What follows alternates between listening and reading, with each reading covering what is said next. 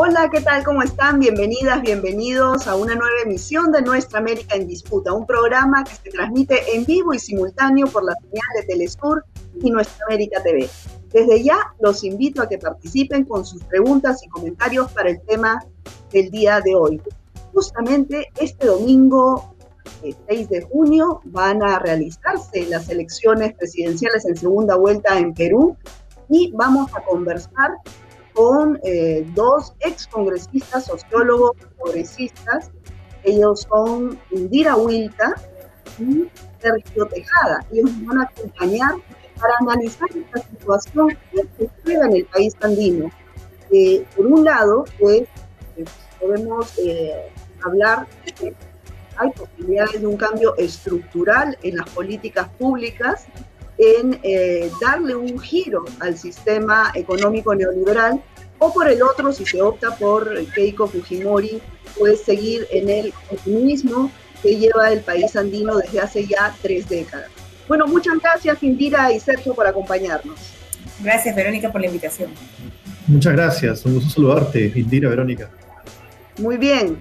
Bueno, eh, ¿Qué opinan ustedes? Estamos ya prácticamente a, 48 horas, a, muy poco tiempo de las elecciones, ya hay un porcentaje aún alto de indecisos que finalmente son quienes decidan, quienes van a decidir cuál es el próximo gobierno en nuestro país. Indira, ¿tú qué opinas al respecto?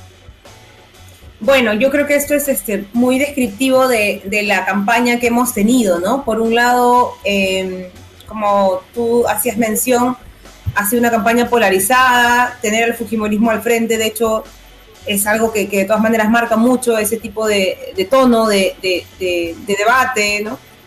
Pero también a pesar de eso, ha habido una movilización muy fuerte, ¿no? De, ciudadanía, eh, cada vez más acercándose además hacia Lima y hacia las grandes ciudades, ¿no? Una movilización que ha acompañado a la candidatura de Pedro Castillo, de la que se ha hablado poco, ¿no? Porque es verdad que se ha puesto énfasis en la polarización política, en las posiciones, si se quiere, también programáticas de, una y otra eh, candidatura, pero muy poco se ha mencionado eh, sobre eso, sobre la voluntad de cambio que tiene un sector muy grande del pueblo peruano y que yo creo que es finalmente quien podría posibilitar que estos cambios mayores, estructurales, se puedan concretar más allá del proceso electoral. Así que todavía pues hay un bolsón de, votos indecisos o, de gente que tal vez no enuncia su voto, pero, pero puede haber ya tomado una, una decisión y eso no termina de reflejarse en, en las encuestas que han venido circulando.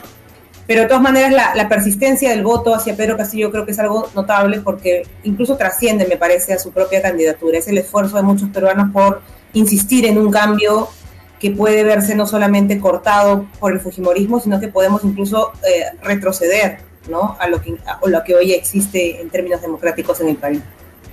Sí, eh, justo como bien dices, dentro de este bolsón de indecisos hay un gran porcentaje también de voto escondido, ¿no? De, hay, ha habido tanta campaña a través de los medios de miedo hacia la ciudadanía, de, relacionar a Pedro Castillo con el comunismo, el terrorismo, en fin, ya todo lo que hemos escuchado, que eh, puede ser, ¿cómo considera Sergio, coincides en esto de que detrás de los indecisos hay un gran bolsón de voto escondido que finalmente el día de las elecciones votará por Perú Libre? Sí, yo creo que sí. Estas elecciones han sido muy particulares. ¿no? El 11 de abril tuvimos un proceso con mucha apatía, más bien con baja participación, eh, con bastante voto blanco y voto indeciso, pero creo que esta polarización ha ido definiendo posiciones. Entonces, eh, hemos visto cómo algunos sectores que se decían democráticos, como fujimoristas, han terminado apoyando a la candidata Fujimori en defensa del modelo económico, porque no hay otra razón en el fondo, y por una serie de prejuicios eh, racistas, discriminatorios, que también se dan a su candidato Castillo. Y de otro lado, un sector muy amplio se ha decidido por Castillo, como bien decía Indira, eh, algunos militantemente y otros incluso más allá del candidato, porque ya terminan siendo parte de un pueblo que busca impulsar un proceso, esté entusiasmado con una asamblea constituyente, con mayor atención hacia las regiones. Entonces yo creo que la polarización ha evidenciado ya las posiciones en términos generales, pero sí podría haber todavía un voto escondido en algunos sectores. Ahora, respecto a esta marcha contra la corrupción que hemos visto no solamente en la capital de Perú, sino en las principales ciudades de las regiones, eh, hay mucho antivoto hacia Keiko Fujimori. Y, esto en el caso, en el eventual caso que ella sea gobierno, asuma el gobierno, ¿tú crees, o ambos, la pregunta es para ambos, ¿creen que esto va a originar una alta conflictividad social? O sea, ¿podemos convertirnos en Colombia? ¿Qué opinas, Indira? Yo espero sinceramente que no, ¿no? Porque además esta respuesta que podría darse a una situación en la que Keiko Fujimori eh, resultara electa, no sería una respuesta, eh, digamos, en términos de, de generar algún boicot, sino en términos de proteger al país, ¿no? Ya hemos visto que incluso estos sectores antidemocráticos, cuando han, por vías no democráticas, intentado capturar el poder, la respuesta ciudadana ha sido casi inmediata, ¿no? Han habido momentos, digamos, que, que no tienen el mismo, eh, la misma magnitud de lo que podría ser una elección de Keiko, pero situaciones en las que se ha removido, por ejemplo, autoridades del sistema de justicia que investigaban a políticos, la gente ha salido a movilizarse. Cuando tuvimos este, este quiebre del orden constitucional el año pasado también, de sectores muy afines al Fujimorismo, la gente lo mismo, y ciudadanía, como te digo, muy amplia, no es un tema partidario o específico, por ejemplo, de las izquierdas, como a veces intentan este, asociarlo. O sea, sí hay una ciudadanía vigilante y que sabe cuáles son estos riesgos de un Fujimorismo con un poco más del poder que ya de por sí tiene. Entonces, yo, yo sí imagino que hay una eh, un pueblo vigilante y que es capaz de responder ante cualquier embate antidemocrático, pero yo espero eh, y creo que eso no, no, va a ocurrir, ¿no? Justamente por eso, porque Keiko Fujimori no es una persona nueva en política, ella probablemente sea la política más rechazada actualmente, ¿no? Pero claro, ha tenido todo un aparataje mediático, este, con los grupos de poder económico que han hecho campaña a su favor y que de alguna forma pues le ha permitido equilibrar un poco su, su caída popularidad, ¿no? Pero no ha sido suficiente tampoco. Todas las encuestas conocidas hasta ahora, hasta, hasta la fecha permitida de publicarse, han dado eh, siempre a, Pedro Castillo en el primer lugar, así que esperemos que esa brecha se mantenga o, incluso crezca, ¿no? Sí, bueno, pero eh, les cuento que ah, hoy mismo en la mañana eh, la Asociación de Prensa Extranjera tuvo una reunión con las, todas las encuestadoras locales, hablamos de Ipsos, Datum, CPI, IEP, y claro, no se pueden difundir las encuestas, pero sí coinciden todos en que el margen entre uno y otro es mínimo y podemos tener la misma fotografía de las elecciones pasadas entre Keiko Fujimori y PPK con un estadio de diferencia en votación. ¿no? Entonces, eh, eh, habría que ponerse igual en todos los escenarios. Tú, eh, Sergio, ¿cómo ves un posible gobierno de Keiko Fujimori? ¿qué pasaría? Mira, yo lo veo peligrosísimo, porque Keiko Fujimori tiene en estos momentos de su lado prácticamente a toda la prensa nacional. Han hecho una campaña feroz en contra de Castillo con fake news, a tal punto que diariamente aparece prensa independiente denunciando cierta información falsa. Se ha tildado a Castillo de terrorista, cosa que despierta muchos miedos en determinados sectores se ha querido hacer además también un, uso con mucho miedo de la idea del comunismo, eh, a pesar de que Castillo no es una persona que venga siquiera de un partido de izquierda, no es un líder sindical que tiene una formación, por supuesto, progresista, pero no es eh, la, preocupación eh, principal que deberían tener. Pero entonces Keiko tiene los medios de comunicación a su favor, hay sectores de las Fuerzas Armadas también que están incómodos con un posible eh, triunfo de Castillo, eh, los grandes grupos económicos han estado apoyando a Keiko eh, Fujimori y en el Parlamento, a pesar de que es un Parlamento bastante fragmentado, hay distintos grupos muy conservadores que la apoyarían en un eventual gobierno. Entonces, si ella ganara, que espero que no ocurra, concentraría demasiado poder y eso es sumamente peligroso conociendo lo que fue el régimen fujimontesinista en los 90 y conociendo lo que hizo Keiko Fujimori en el Parlamento hace poco cuando tuvo 73 congresistas.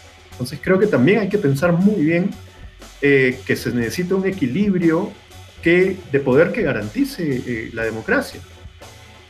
Claro, ahora, como bien dice Indira, ahí eh, un arma, eh, en verdad, la única, la única balanza que le podría hacer a Keiko Fujimori es la ciudadanía vigilante, ¿no? Ahora, en el caso...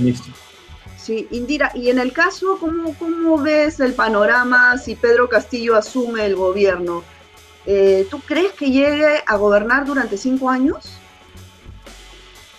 de, todas maneras tengo la expectativa de que eso sea así, o sea, y no, no, por ello desconozco también los, los graves riesgos de que haya intentos de desestabilizar su gobierno, ya desde ahora lo estamos viendo, de hecho, o sea, esto, esto que menciona Sergio no es algo que solamente va a, a o es algo que va a terminar con la elección, ¿no? Lamentablemente los, los grandes medios de comunicación asentados en Lima han eh, decidido echar por la borda su credibilidad y jugarse abiertamente el partido por la señora Fujimori. Entonces, yo, eh, yo me temo que una, una eventual elección de él eh, va a por lo menos mantener alguno, un sector ¿no? de esta prensa en esa misma actitud, lo cual sería muy, muy lamentable y penoso para la democracia en nuestro país. Eh, y, seguramente otros grupos de interés y otros actores de, de, los grupos de poder económico también intenten eh, tener algún tipo de incidencia sobre el nuevo gobierno, ¿no? Entonces creo que hay que estar más que nunca vigilantes, señalando estas cosas que no son nuevas, ¿no? Ya hemos tenido en nuestro país experiencias en las cuales estos grupos de poder que no han sido elegidos para gobernar han ejercido una influencia enorme sobre las decisiones de gobierno, obstruyendo cambios, algunos de ellos cambios muy, o sea, bastante sensatos, digamos, ¿no? La necesidad de mayores regulaciones a, a determinadas actividades económicas o la lucha contra la corrupción que también se ha dado muy a nivel empresarial, cosas que eran evidentes y que no pudieron darse en su momento, pues han sido también por la influencia de estos poderes fácticos y hay que ser alertas de ello y hay que hablarlo de, manera abierta y, bueno, de todas maneras, insistir en que la ciudadanía tiene que ser movilizada y vigilante para que estos cambios no se frustren y para que aún más no se intente utilizar este escenario de, todavía mucha debilidad, porque es verdad que un gobierno de Pedro Castillo tendría una bancada no mayoritaria en el Parlamento, tendría que generar alianzas o al menos acuerdos específicos, pero eso no es de ninguna manera una excusa para permitir que se desestabilice al país, ¿no? De forma anti Claro, ahora ustedes que, tienen experiencia, además como congresistas, eh, ¿qué sugieren, claro, en el eventual gobierno de Perú Libre, con un Congreso en contra, porque no va a tener mayoría? Eh, cómo avanzar, cómo avanzar, que no, que no ocurra lo que le ocurrió a Vizcarra con el referéndum, que no se pudo concretar nada por el Congreso, ¿no? Eh, desde su perspectiva y experiencia, Sergio, ¿tú qué opinas? Bueno, el, Congreso no va a ser un espacio muy fácil de manejar. Hay bastante evidencia académica incluso que muestra la relación entre fragmentación en los grupos parlamentarios e inestabilidad política. Entonces va a tener que utilizar esa habilidad que él tiene como líder sindical para buscar acuerdos con más fuerzas políticas más allá de la izquierda, pero creo que un actor fundamental puede ser una asamblea constituyente. Si él convoca una constituyente con participación popular de pueblos indígenas, una constituyente paritaria, que tenga mucho más protagonismo en el debate público y que el Congreso pierda temporalmente facultad de reformas constitucionales, por ejemplo, que estarían todas en la Asamblea, creo que puede encontrar un equilibrio porque va a necesitar mucho apoyo de las calles, mucho apoyo de ese pueblo que se está levantando para votar por él. Lo que uno ve en los últimos mítines de Castillo es impresionante. En las regiones andinas, en Puno, en Ayacucho, en Cusco, la movilización es gigantesca. Entonces, ese soporte va a necesitar mantenerlo de manera permanente. Tú, Indira, ¿qué opinas? Eh, una expectativa muy grande para que este proceso constituyente empiece a abrirse, ¿no? Nadie dice que de la noche a la mañana se vaya a instalar una asamblea constituyente, pero sí que, por ejemplo, no se intente obstruir la posibilidad de una consulta, de un referéndum para que esa, esa iniciativa se, pueda ya eh, materializar, ¿no? Entonces, eso sí, además me parece lo más democrático, ¿no? Consultar, justamente. Eso es algo que además desbarata estos discursos de la derecha y del fujimorismo de que una asamblea constituyente es algo antidemocrático. ¿no? Lo que se está planteando es que se consulte y ojalá que eso pueda canalizar, como digo, estas demandas de mayores cambios. Pero otro, otro aspecto que creo que puede ayudar también a que el gobierno tenga un liderazgo que, que trascienda estas pequeñas, estos pequeños intereses partidarios de, algunos grupos que están, eh, bueno, que, están electos en el nuevo Parlamento, es poner la agenda eh, de lo que también es urgente hoy, que es la pandemia, ¿no? Todavía somos un país muy vulnerable frente a la situación sanitaria y, y económica producto de la pandemia. Entonces yo creo que ahí hay una coincidencia enorme en la ciudadanía, ¿no? Incluso yo creo que ciudadanos que probablemente no, no han decidido todavía su voto por, por Pedro Castillo van a coincidir en que no se puede repetir lo que hemos vivido en los últimos meses, ¿no? La última, la segunda ola de la pandemia acá en Perú ha sido brutal, la verdad que muy doloroso y muy triste ver cómo no solamente los sistemas de salud estaban colapsados, sino que incluso recursos de primera necesidad fueron objeto de una especulación tremenda y en el Perú existen normas que permitían poner a disposición del Estado eh, temporalmente estos recursos para afrontar la pandemia y nunca se hizo eso por la debilidad del mismo Estado, por el temor a estos grupos económicos y ha sido muy triste ver entonces que también eh, las consecuencias de, de, los fallecimientos han sido por eso. Entonces creo que una agenda vinculada a la necesidad de todavía hacer frente a la pandemia con un Estado eh, débil, pero también convocante a otros sectores,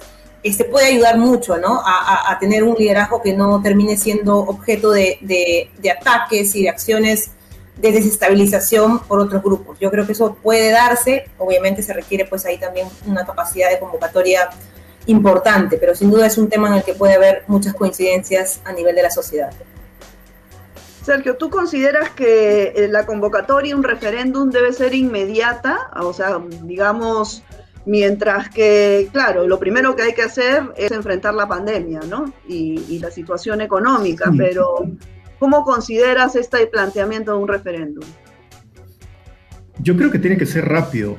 Eh, los primeros seis meses de gobierno van a estar centrados sobre todo en la vacunación, que por suerte está empezando a avanzar mejor de lo que había venido avanzando en un inicio.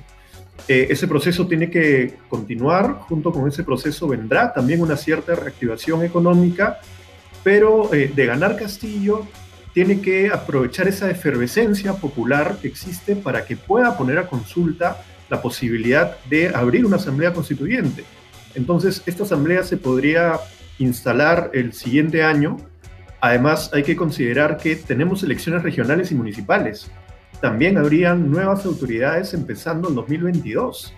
Entonces, en ese proceso eh, podría hacerse la consulta del referéndum y eh, arrancar pues con nuevas autoridades y con este proceso de discusión nacional. Ahora, ¿ustedes consideran que mm, Pedro Castillo es un representante de la izquierda o un representante de los movimientos, de organizaciones populares de base como bueno, él ha salido del SUTE, es rondero, ¿no? O sea, ¿cómo, ¿cómo lo ven? ¿Cómo ves el perfil de Pedro Castillo, Indira? Bueno, yo tuve la oportunidad de conocer su liderazgo justamente en, la huelga magisterial que a él le permitió tener una, ascendencia dentro del gremio docente.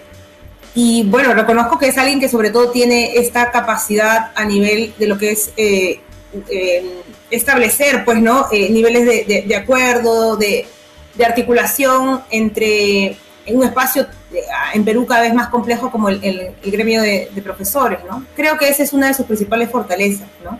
Él, evidentemente, más allá de lo que, lo que podamos hoy día evaluar, no ha tenido una trayectoria partidaria en la izquierda, pero sí ha tenido, creo que, un aprendizaje muy importante de la política desde las organizaciones sociales. Y como digo, desde un, una, un sector tan álgido como el magisterio, que en el 2017 sorprendió a muchos con una huelga que lo mismo que, que ahora tal vez tuvo una dinámica desde las regiones hacia Lima, ¿no? Y a muchos también sorprendió y también se intentó estigmatizar en su momento esa huelga, em, eh, subestimando las demandas y otra vez, ¿no? Apelando a, esta, a este cupo, a este estigma del, del terrorismo, de, los vínculos con estos este, sectores remanentes de, lo que fue Sendero Luminoso. O sea, muy triste ver eso, ¿no? Porque era una movilización también enorme, como no se veía en esos años y creo que en medio de eso haber tenido la habilidad de sacar adelante eh, estas demandas, ¿no? Eh, creo que es lo que ha marcado tal vez su actuación al día de hoy, ¿no?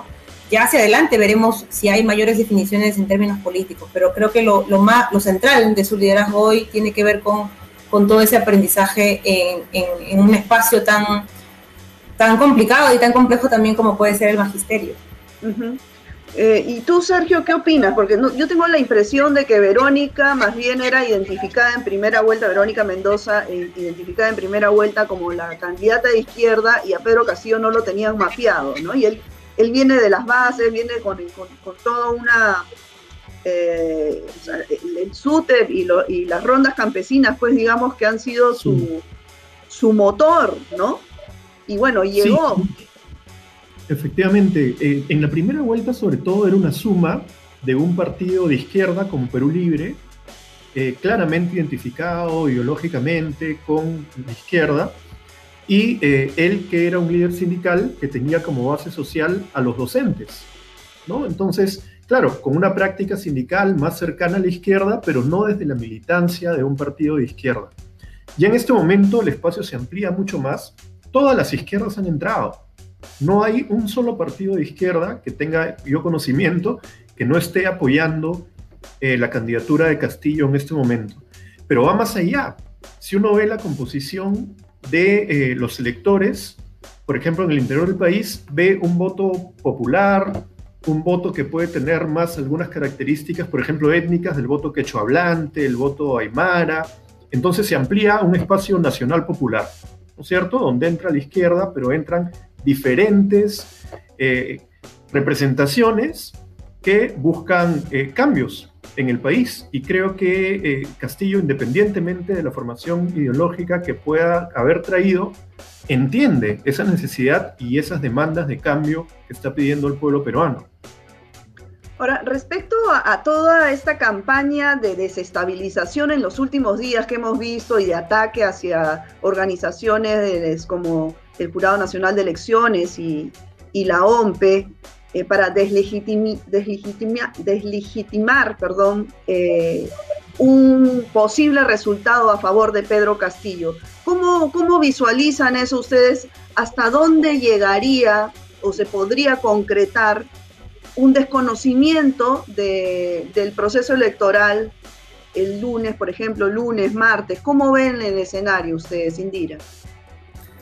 Sí, yo creo que por un lado mucho nerviosismo de parte del sector del Fujimorismo, ¿no? O sea, esta, estos, estos días han surgido muchos de estos comentarios de, voceros de ellos o de sectores afines, eh, no solamente señalando la posibilidad de un fraude, digamos que eso es algo que puede parecer hasta anecdótico, pero haciendo señalamientos abiertos, por ejemplo, al presidente del Jurado Nacional de Elecciones, a quien, por cierto, también han terruqueado, o sea, le han puesto este estima de este personaje cercano al, terrorismo por haber defendido hace décadas a, eh, a personas sentenciadas injustamente, digamos que este, estos procesos de, defensa se dieron a lo largo de varios gobiernos, ¿no? pero, pero levantando eso de una manera este, muy hostil para, para desprestigiarlo y luego se han difundido también campañas de mentiras sobre los padrones electorales, en fin, hay, hay toda una eh, cuestión que no es espontánea, a eso voy, ¿no? Y denota mucho de nerviosismo y yo creo que también es producto de eh, la posición em,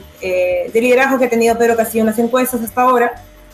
Pero por otro, ya más allá de, de ese nerviosismo, también denota que estas prácticas del fujimorismo no son cosas del pasado y que sí hay que tener mucho cuidado porque son, yo creo, muy capaces de hacer hasta lo imposible para afectar la tranquilidad de un proceso electoral que al menos hoy no los da por ganadores a ellos, ¿no? ¿Me entiendes? Entonces, claro, es muy fácil gritar y querer desestabilizar y dar fraude cuando ellos están en segundo lugar, ¿no? Yo no sé si buscando que, claro, que un resultado que no les va a favorecer termine siendo entorpecido por estas cuestiones, ¿no? Entonces sí creo que hay que tener mucho cuidado, y que, hay que desde ya hacer una alerta y, por este lado, entonces, lo que se está tratando es de tratar de proteger lo máximo posible el día de votaciones, los resultados reales, ¿no? Eh, convocando a la participación de, quienes han sido parte de estas campañas o se han movilizado en favor de la candidatura de Pedro Castillo a ser personeros, ¿no? En las mesas electorales, participar a cuidar el voto.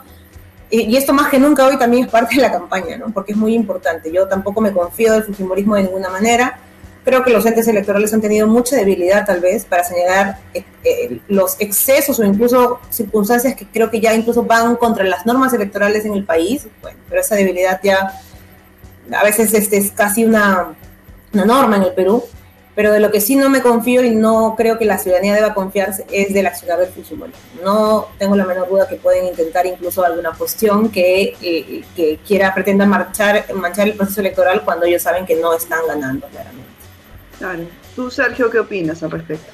Bueno, hay que considerar también que el Fujimorismo y el sector que lo apoya se está jugando demasiado en esta elección. Keiko Fujimori tiene una acusación de liderar una organización criminal que la podría llevar a la cárcel por 30 años.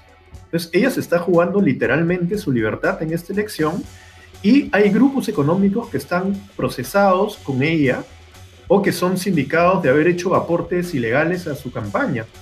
Hay medios de comunicación que tienen ciertas vinculaciones con estos mismos grupos económicos. Entonces realmente hay todo un bloque, toda una estructura que siente que se está jugando todo. Y eso también lo hace peligroso. Creo que eso es parte de esta campaña tan agresiva, con tanta difamación y tanta calumnia que hemos eh, estado viviendo. Entonces, sí, claro, efectivamente eh, hay ciertas denuncias eh, de, de, personas allegadas al Fujimorismo, de que el proceso no va a ser transparente, porque saben que están perdiendo. Por eso hay que tener mucho cuidado de qué van a intentar hacer al respecto. ¿no? Hay que estar muy vigilantes por supuesto, cuidar el voto. Claro, claro. Bueno, se nos está yendo el tiempo, pero una última pregunta para ambos. Eh, en cualquier escenario, gane Keiko Fujimori o Pedro Castillo, la situación, la crisis eh, múltiple que vive el Perú, sanitaria, económica, moral, política, en fin, ¿no? Eh, ¿Cómo ustedes ven luz al final del túnel? Indira creo que se va a requerir de un esfuerzo muy amplio, ¿no? Y sobre todo un rol muy activo de, de, quienes hacen política en diversos ámbitos, ¿no? No, no solamente en los partidos eh, políticos, en las organizaciones sociales, porque es verdad que la crisis no empezó en esas elecciones y yo creo que no va a terminar en ella, ¿no? Tanto a nivel del descrédito, por ejemplo, de la clase política, como a nivel ya de, esta, del deterioro de nuestra economía. Entonces, más que nunca se requiere una participación, una convocatoria a, actuar este, a los ciudadanos, al pueblo, y, yo creo que hay que sumar a ellos, ¿no? O sea, que creo que también para las izquierdas esa es una tarea que se nos viene, no, no solamente como, como un sector que va a protagonizar estos cambios, sino como un sector que es un factor dentro de estos cambios, ¿no? Así que yo creo que es, es el camino, ¿no? Eh, no, tenemos una, la capacidad de predecir a ciencia cierta lo que va a pasar el, día domingo, pero sí tenemos claro que lo que venga va a tener que venir acompañado con participación y movilización de la sociedad. Sergio, te escuchamos. Sí, además, si gana Castillo, creo que va a haber una tarea de eh, empezar a poner paños fríos en esta polarización tenemos un escenario que puede ser favorable a futuro. Está avanzando el proceso de vacunación, eso va a ir acompañado también de una cierta reactivación económica. Eh, los precios del cobre, por ejemplo, están subiendo mucho junto a algunas materias primas. Eso puede ayudar también a mejorar esta situación. Pero sí preocupa la actitud eh, de boicot de ciertos grupos económicos, de especular con el dólar, de hablar de fuga de capitales, de dejar de invertir. Entonces es la profecía autocumplida, ¿no? Ellos dicen, si Ana Castillo va a haber crisis, pero son los propios grupos económicos los que producen la crisis. Entonces tenemos que llamar a la calma para que todos sumemos. Si es que boicotean a un gobierno de Pedro Castillo, si es que lo impiden hacer cambios, esto va a ser peor. Va a haber un desborde, un desborde muy grande. Entonces yo creo que todos tenemos que ser muy responsables, eh, buscando los caminos hacia un cambio en democracia, por supuesto, pero que empiece a dar respuesta a esas demandas tan postergadas de la población. Claro, claro. Así es. Bueno, ojalá, ojalá que toda la clase política trabaje por el bien común, ¿no? Dejando de lado las camisetas ideológicas. Bueno, muchísimas gracias, Indira y Sergio. Gracias, gracias por estar aquí. Muchas gracias a ti fueron Indira Wilka y Sergio Tejada, ambos sociólogos, ambos excongresistas, activistas políticos. Y bueno, amigos, con ustedes será hasta una próxima emisión. No se olviden que este domingo tendremos un programa especial de Perú Decide, donde les vamos a llevar toda la información desde eh, que se abren las mesas de sufragio hasta que la OMPE dé los primeros resultados, lo más probable a medianoche del lunes. Así que acompáñennos que vamos a darles toda la información sobre lo que ocurre en Perú este domingo 6 de junio. Muchas gracias, cuídense mucho y nos vemos pronto.